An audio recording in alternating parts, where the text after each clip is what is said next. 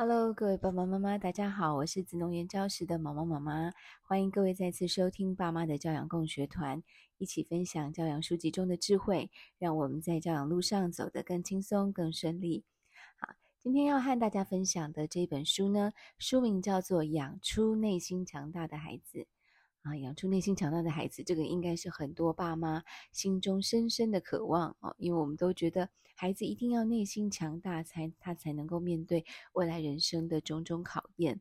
好，这一本书呢，我觉得它是一本读起来很顺畅，但是里面又随处可见深刻教养智慧的好书。作者艾斯特沃斯基，他今年算起来已经八十一岁了，是一位祖母级的人物。他曾经是一位高中老师，当然现在已经退休了。也曾经是新闻工作者。那在工作或是教学的领域上，呃，当然非常突出。的，可是他最有名的事迹呢，是他教养出三位非常非常优秀的女儿，包括现任的呃 YouTube 执行长苏珊沃斯基，这是他的大女儿。这本书很特别的一个地方呢，是他结合了。个人在教养和教育工作经验中的故事，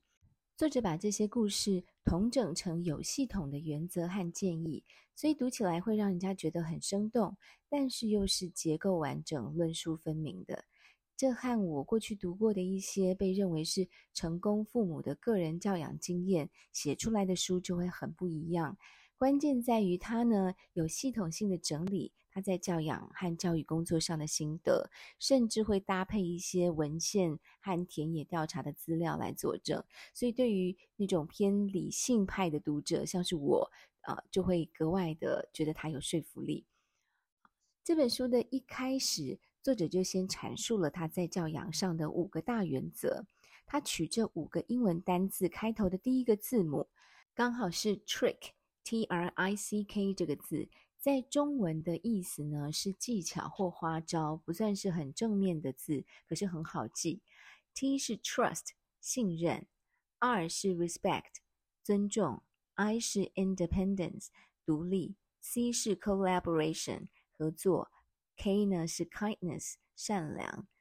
这几个字听起来都很高大上，就是那种会写在啊学校礼堂的那个呃墙壁上啊，做会做成匾额的这种，感觉很感人，很有道理。但是问你具体要怎么做，要怎么教给孩子，我想大部分的人都会面面相觑，答不出来。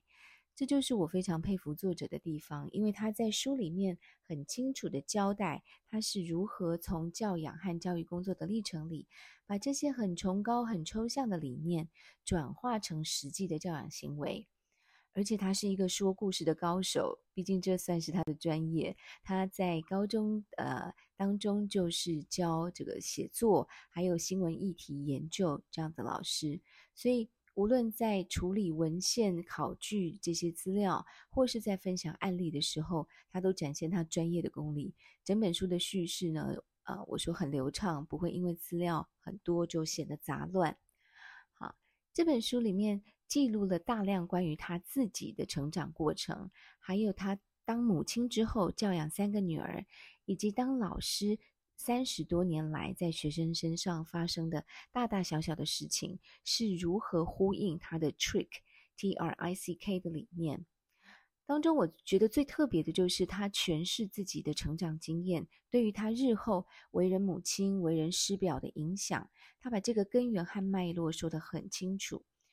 他说呢，因为他生长在一个非常传统的恶意犹太的家庭，啊，最近刚好读到了一些呃书籍或是资料，就读到了恶意犹太人这个族群产出了非常多世界一流的哲学家、音乐家，所以这个族群感觉很特别。我也有点好奇，因为我们知道犹太人很聪明，可是看起来恶意犹太人好像又特别特别的聪明。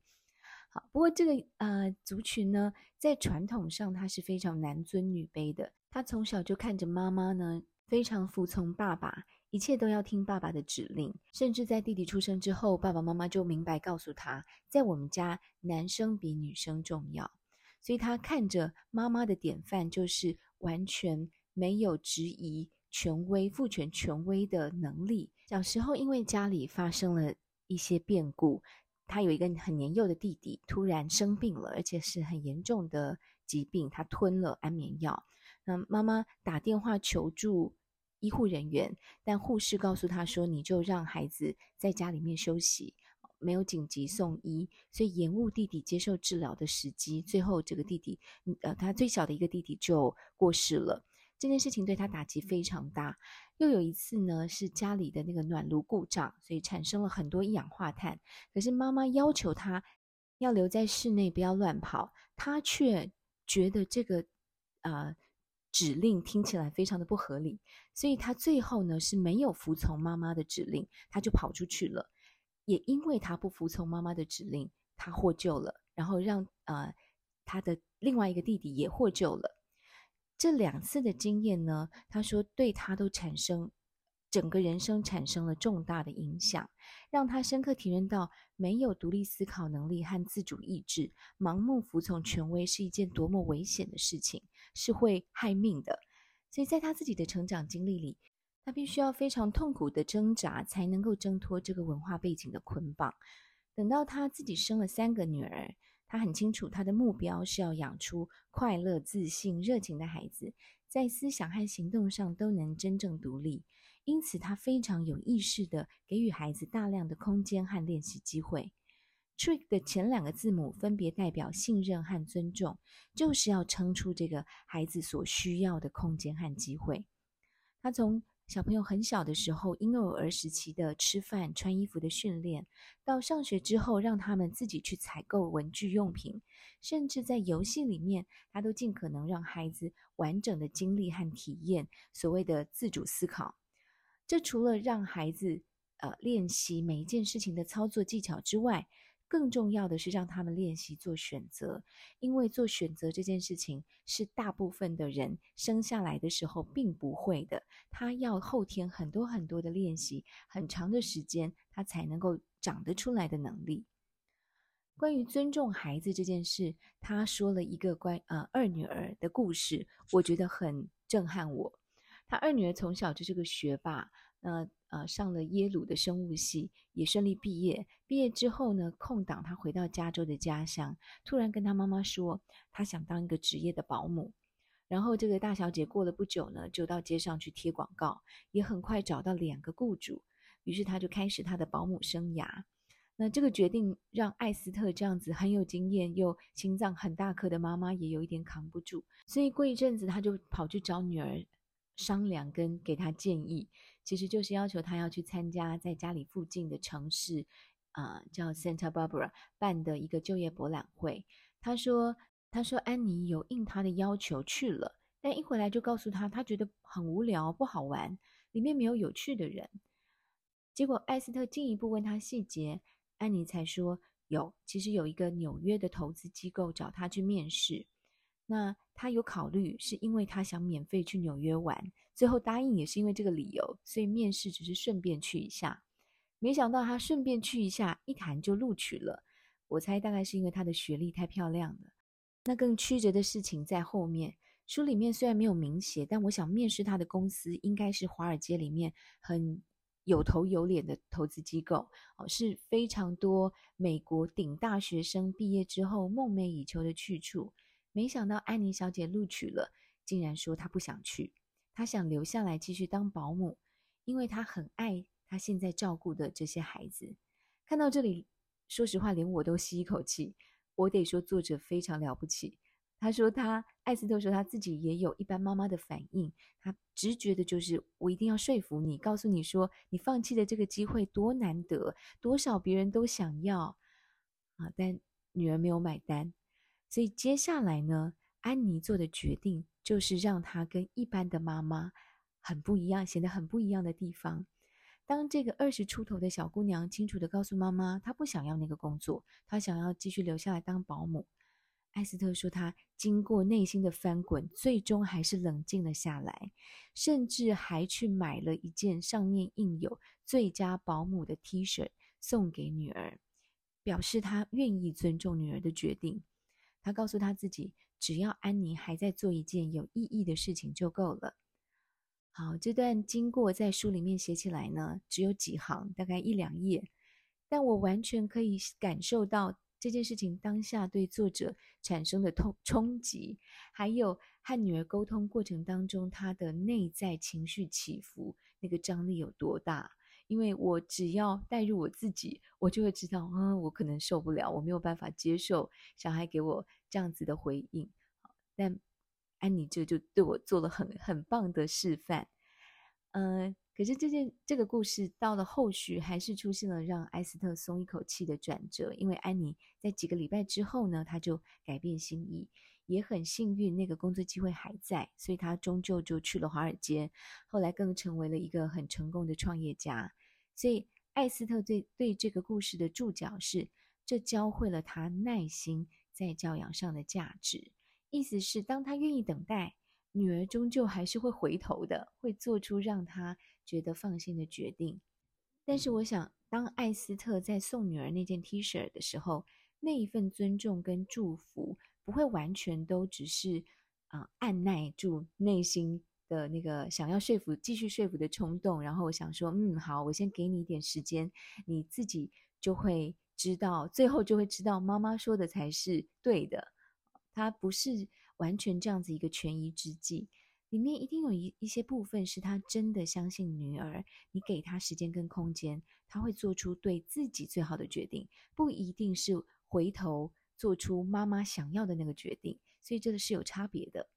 那里面当然还有另外一个部分，是他对女儿的信心。这么优秀又有行动力的孩子，他终究会去追寻更大的目标。即便他没有呃去接受华尔街的工作机会，他还是会他找到他自己除了当保姆之外，他人生更想要做的事情。所以在他脑中没有那些啊这么好的机会，如果你错过了之后，可能就不会再有了。甚至是你做呃做错了这个决定，你会遗憾终身，这种灾难性的思考。不过艾斯特也说呢，他给小孩的尊重不是没有底线跟界限的，他可以让小孩选择自己想要做的事情，但底线就是小孩至少要做一件有意义的事，所以没有躺平耍废在家打电动这样子的选项。艾斯特在书里面也一再的强调。信任和尊重必须伴随相应的责任。教孩子独立思考，或是培养孩子解决能力、解决问题的能力，这些话在我们现在的教育界非常的主流，大家都很朗朗上口。可是我们很少仔细的去盘点过，要养成一个孩子独立思考的能力，他过程当中到底需要做到哪哪些事情，或是你不能去做哪些事情？那艾斯特就很清楚，在当中有很多资源的问题。最常稀缺的就是时间，因为小孩动作慢，我们没有时间等他慢慢做，干脆自己来比较快。我我想这是很多家长在要放手让孩子自己练、自己做的过程当中最大的考验跟挣扎。另外一件事情是，我们对孩子犯错很容易有灾难性的思考，意思是我们会把犯错的后果想象的比真实状况更严重。于是我们就会想说啊，不行不行，我不能放手让你试，因为你一旦犯错了，这个可能会完蛋的，或是可能会很很糟糕。另外一个状况呢，是我们对于孩子所做的事情，他被完成的品质有很高的标准，我们大人自己的标准。所以当那个孩子做出来的东西，我们认为可能会让我们不满意的时候，我们就会一直想要帮助他做到更好。这里的帮助是有加引号的。意思其实就是，我们就想要出手代劳，这样我们才能够控制这件事情被完成的品质。所以，为了紧紧掌握时间效率，避免失败，还有时时刻刻想看到孩子的理想表现，很多的爸妈就开始成为所谓的“虎爸虎妈”、直升机父母或是铲雪车父母。这是在书里面讲到另外一种类型的直升机父母，他们做的事情是啊、不但出手帮助孩子，还帮孩子把前方道路的一切阻碍全部都移除。艾斯特把这些教养风格跟他自己的理念做了很仔细的比对，也从一些经典的著作，像是《恒毅力》《心态致胜》这本书我们有介绍过哦，还有一本在台湾没有那么出名，但也非常精彩的作品，叫做《如何养出一个成年人》。这本书我没有，我接下来就会去买，因为很有兴趣。这本书的作者，他曾经担任过史丹佛大学新生和大学部的辅导主任，啊，所以他就从这一些非常经典的关于啊教育的心理学、社会学的著作里面去寻找学理的依据，来确认自己在教养上面做的事情是能够通往他想达到的目的的，就是养出独立、自信、有热情的孩子。其中有一次，他去访问了畅销书《心态致胜》的作者卡罗·杜维克。杜维克说，他认为直升机式的教养其实不会让孩子变笨，因为在美国有一些说法是，你一直去帮孩子做很多的安排，然后时时刻刻帮助他们，这个会让孩子变笨。他说，关键不是变笨的问题，而是让他们习惯没有作为，因为他们没有自由，所以每一分每一秒都在迎合别人的标准，等待别人的帮助。这整个状况是会让一个孩子变得焦虑的。而等到有一天，这些孩子终于得到自由，必须要独立自主的时候，他们经常出现的行为模式就是：嗯，我这边碰一碰，我那边试一试。他没有一件事情是可以持续长久的做下去的，因为他们唯一想要做的事就是摆脱焦虑。这段话我觉得很值得许多相信。小孩就是要盯紧一点啊，不能放手。你放手，他就会呃这个散掉，因为他自己没有自制力，他没有呃。自律的能力等等，有这样子心态的爸妈，我们要先把它记下来。好，我们要去想象，我们继续这样下去，可能会产生的最终的我们的教养成品，会养出一个什么样的孩子？杜维克在他的描述里面已经给了我们一个想象。像我，我就很想要把它贴写下来，贴在我额头上，因为我自己有的时候，我也觉得我有一点点虎妈的性格。那卡罗杜维克这段话又让我联想到另外一本书，叫做《I 世代报告》。这是一本大规模调查世代特质差异的研究报告。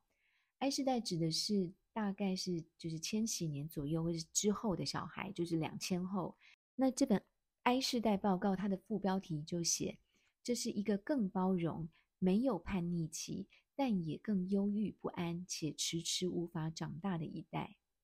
所以由此可知，不管是在心理学界、社会学，或是从第一线教育工作者的观察，他看到的都是同一个趋势。这真的非常值得我们警惕。就是我们在继续这样帮孩子妥善的安排一切，就是创造更多的啊、感觉乖乖的、不叛逆，但是也忧郁不安、没有行动力，然后不想长大的小孩。这个听起来很吓人，对我来说非常的吓人。啊那 trick 的后面两个字母，前三个字母我们讲过了，最终是要孩子能够独立。那后面两个字母呢，分别代表合作跟善良，就是 C K 是 collaboration，K 呃 K 是 kindness 善良。作者在这两件事情上面也说了很多精彩的故事。对于合作这件事呢，他在教学工作里面，他写比较多的是他教学工作里面获得的启发。那因为他呃。经验到，当一群人充分彼此信任、紧密合作的时候，他可以创造出来的成果是远远大过个人所去努力所能够创造的，甚至是超出个人的想象的。所以，他带的班级，他都会非常努力的去促成班上有合作的风气跟合作的啊相处方式。那有一句话说：“一个人走得快，一群人走得远。”在这个越来越复杂的世界，艾斯特觉得这个道理是越来越清楚的。合作，我觉得对大多数没有当老师的爸妈来说，他可能比较难掌握，因为只能在家庭这个小小的场域里面去实践，不是那么容易，也不是有那么多的机会。所以，当老如果是有老师的身份，我们就。必须要格外的用心去体会。那刚好我有这两个身份，所以感受也比较深。艾斯特在这一块呢，他其实点出了一个核心，就是当合作内化到后来，它会变成一个人的一种思维模式，而不单单只是啊，我怎么样去组织这个团队啊，怎么样让大家分工这些技巧面的东西。就是所谓的合作思维，是一个人他随时随地他都会思考怎么样寻求跟别人的合作。去放大那个成果，追求双赢跟跟纵效，而不是一下子就想到要竞争、要赢过别人。所以有这样思维的孩子，他到后来呢，他不但比较个人比较容易成功，他也比较容易快乐，因为他们所获得的不只是有形的事情的成果，还有无形的人际关系跟连结。最后一个善良这件事情更有趣，它绝对是一个很正确、很崇高的价值，大家表面上都会替他拍拍手，没有人会反对他。但仔细想想，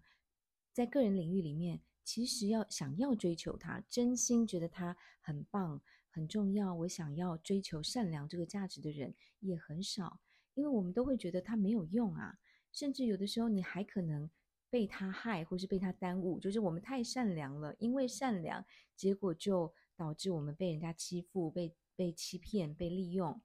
所以很少人呢会去思考善良跟成功之间的关联。那艾斯特在这个部分就很聪明的把善良跟个人的成功，或是跟利己这件事情连接在一起，让善良不再只是高高在上的道德规条、道德典范。而是能够帮助孩子迈向成功的垫脚石。比方他举了史丹佛大学的入学审核标准，还有像他大女儿参参与创立的 Google 这个世界一流的企业，都把善良或是能善待他人这件事，当作是让学生入学或是审核员工的表现的这样子的标准。我自己看到这里的时候，我其实停顿了一下，我觉得这个对。在这里，对家长来说就是一个很真实的考验了。所谓的史丹佛跟 Google，它其实是一个象征，象征这个社会的顶端，在学界、在企业界的领导群，已经对整个人类社会过度崇尚个人主义和过度竞争，开始出现反思跟反动。因为这些最上层、拥有最上层眼界的人，发现再这样下去，我们人类会集体走进死胡同，最后大家都没有办法再前进，因为我们大家都各自忙着互踩，那我们也没有办法再创造更高的文明，所以我们要重新高举善良跟利他这样子的大旗。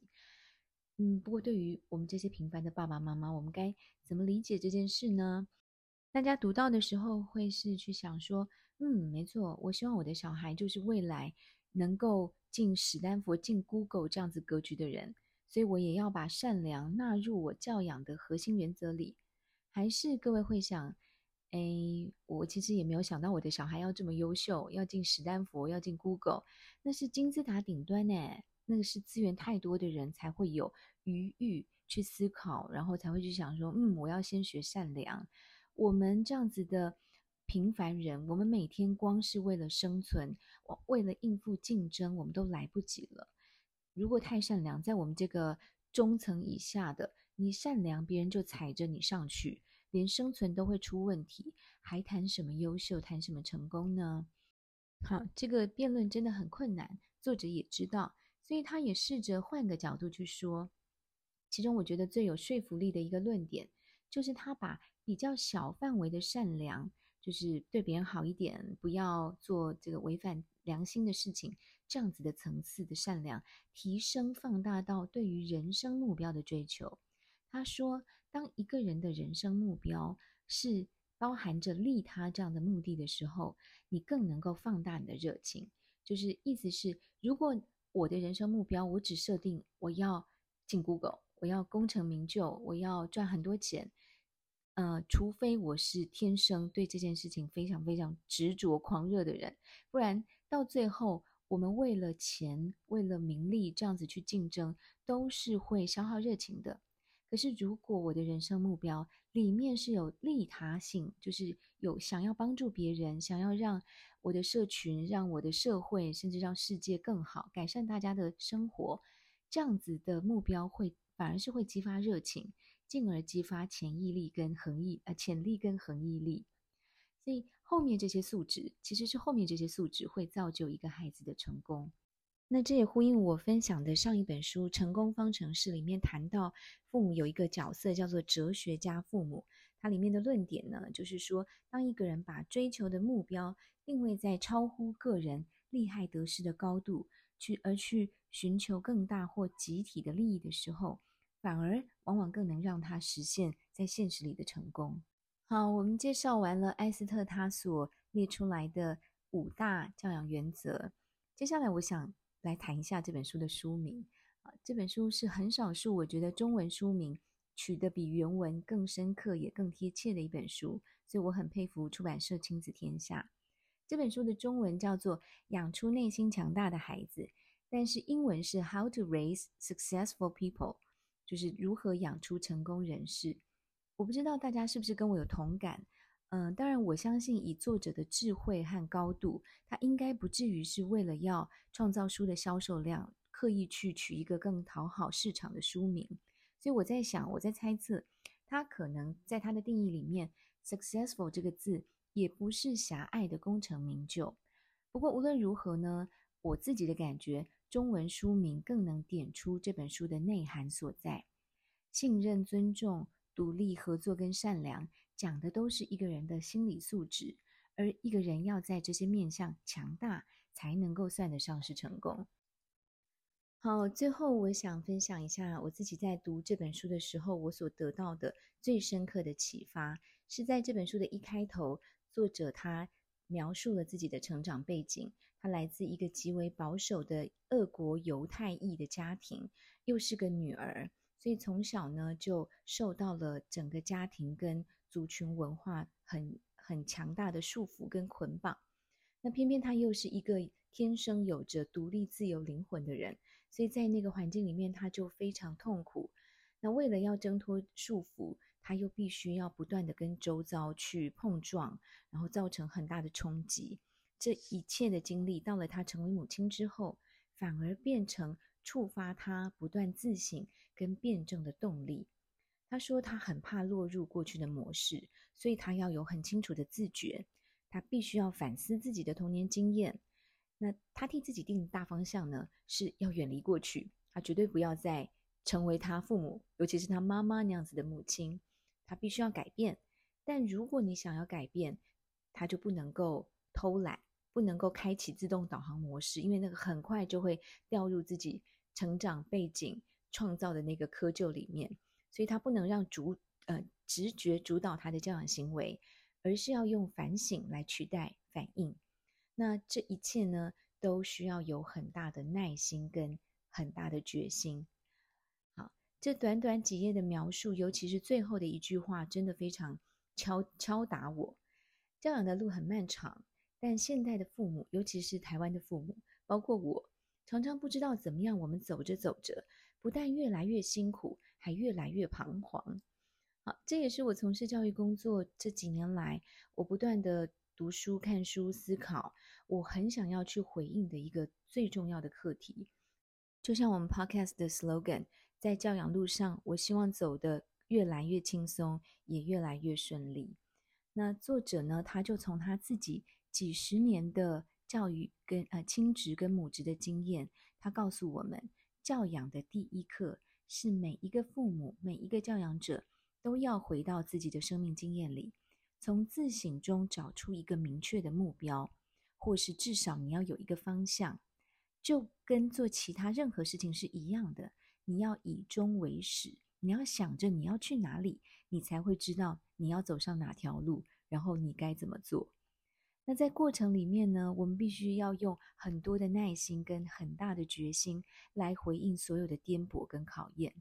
这也是我做这个 podcast 的目的，就是分享书籍中的智慧，不断的帮助爸爸妈妈们校准我们的目标跟方向，然后补充大家的耐心跟决心，这样我们才能够达到我所心里所想的，在教养路上越走越轻松，也越走越顺利。